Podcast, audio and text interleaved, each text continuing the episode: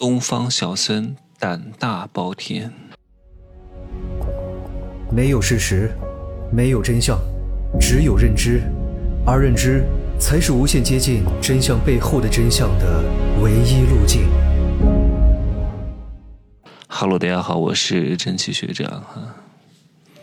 为什么大多数人会越来越痛苦，越来越不如意，呃，甚至人生遭遇大翻车？绝大部分的原因都是因为认知不清自我，定位不清自我，误以为自己很牛逼，误以为自己很厉害。考上个二幺幺九八五，就觉得自己不能够去送外卖了，不能够去当服务员了，不能够去拧螺丝了。被高富帅玩过两次。被富二代开车接过几次，就误以为自己只能够配得上优质男人了。上了一个学啊，在海外留过学回来，就误以为自己可以是人生赢家，可以当上 CEO 迎娶白富美了。大多数人都会犯这样的错误，因为大多数人都喜欢活在梦当中，喜欢给自己造梦。普通大众如此，很多知名的公司的 CEO 他也是如此。没法转化好自己的身份，你看，就像这两天的新东方事件啊，新东方的孙总，哇塞，了不得了啊，年薪一千八百万，就开始耀武扬威了，就开始嘚瑟了，在短视频当中甩着脸的，甩着手机，跌里跌气的，猥琐恶心的教育消费者，你他妈是谁呀？还教育消费者？你凭什么教育他？对吧？你还真以为你是老师吗？在场的各位。在线的粉丝只是过来买你一个东西的，几块钱的东西，几十块钱的东西，不是过来听你上英文课的，不是你的员工，你有什么资格教育消费者？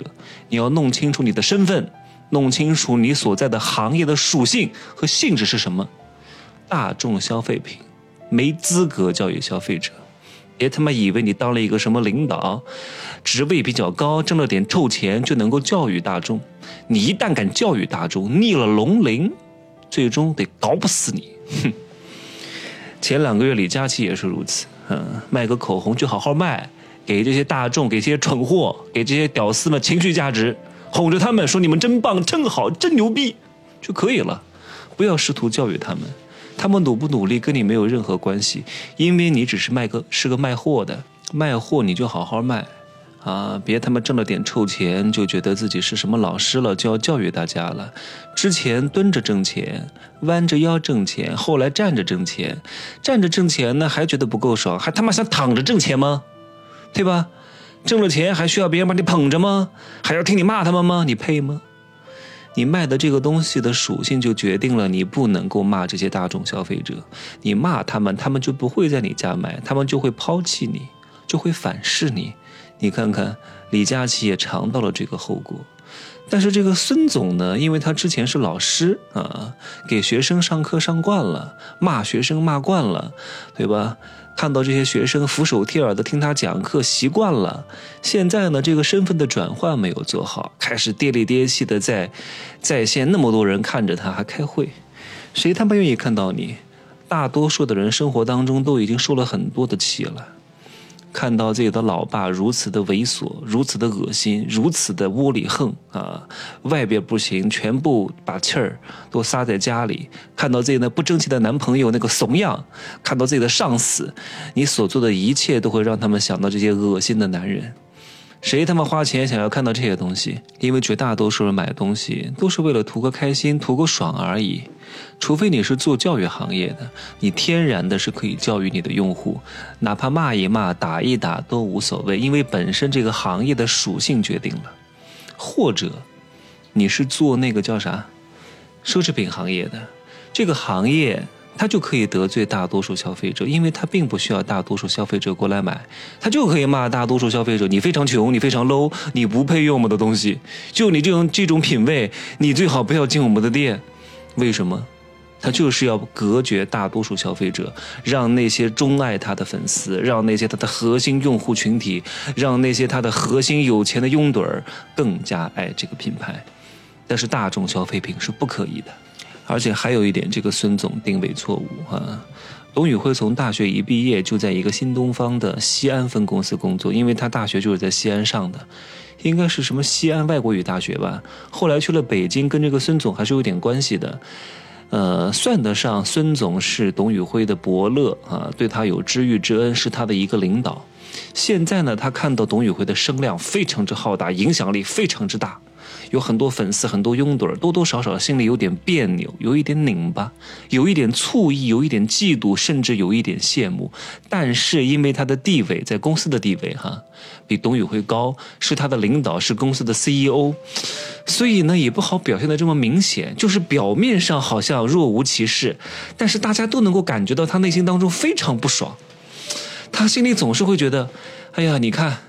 你们都是董宇辉的粉丝，但是董宇辉是我带出来的呀，我是他的伯乐呀，我是他的领导啊。你们是他的粉丝，你们尊重董宇辉，怎么可能不尊重他的领导呢？因为我比他还要大，我比他还要牛逼。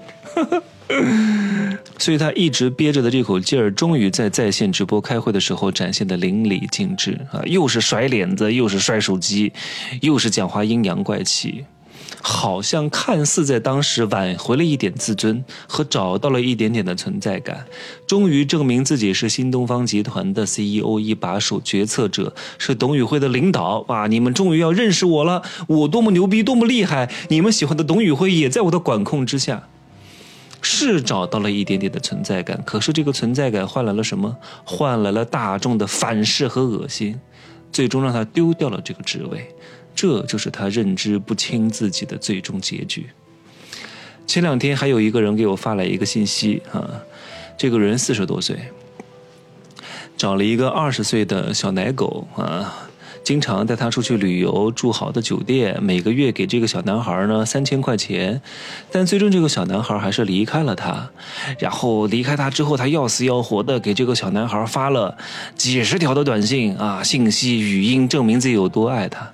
为什么会发生这种事情？就是因为他太蠢啊，因为他没有定位好自己，也没有让这个小男孩清楚的知道小男孩自己的定位是什么，所以才让狗反咬了主人。我今天录的《富人的秘密》十二月的更新，好好的讲了这个富豪家族的独门秘传，叫神威之爱，如何更好的爱别人？爱是真的要成全别人吗？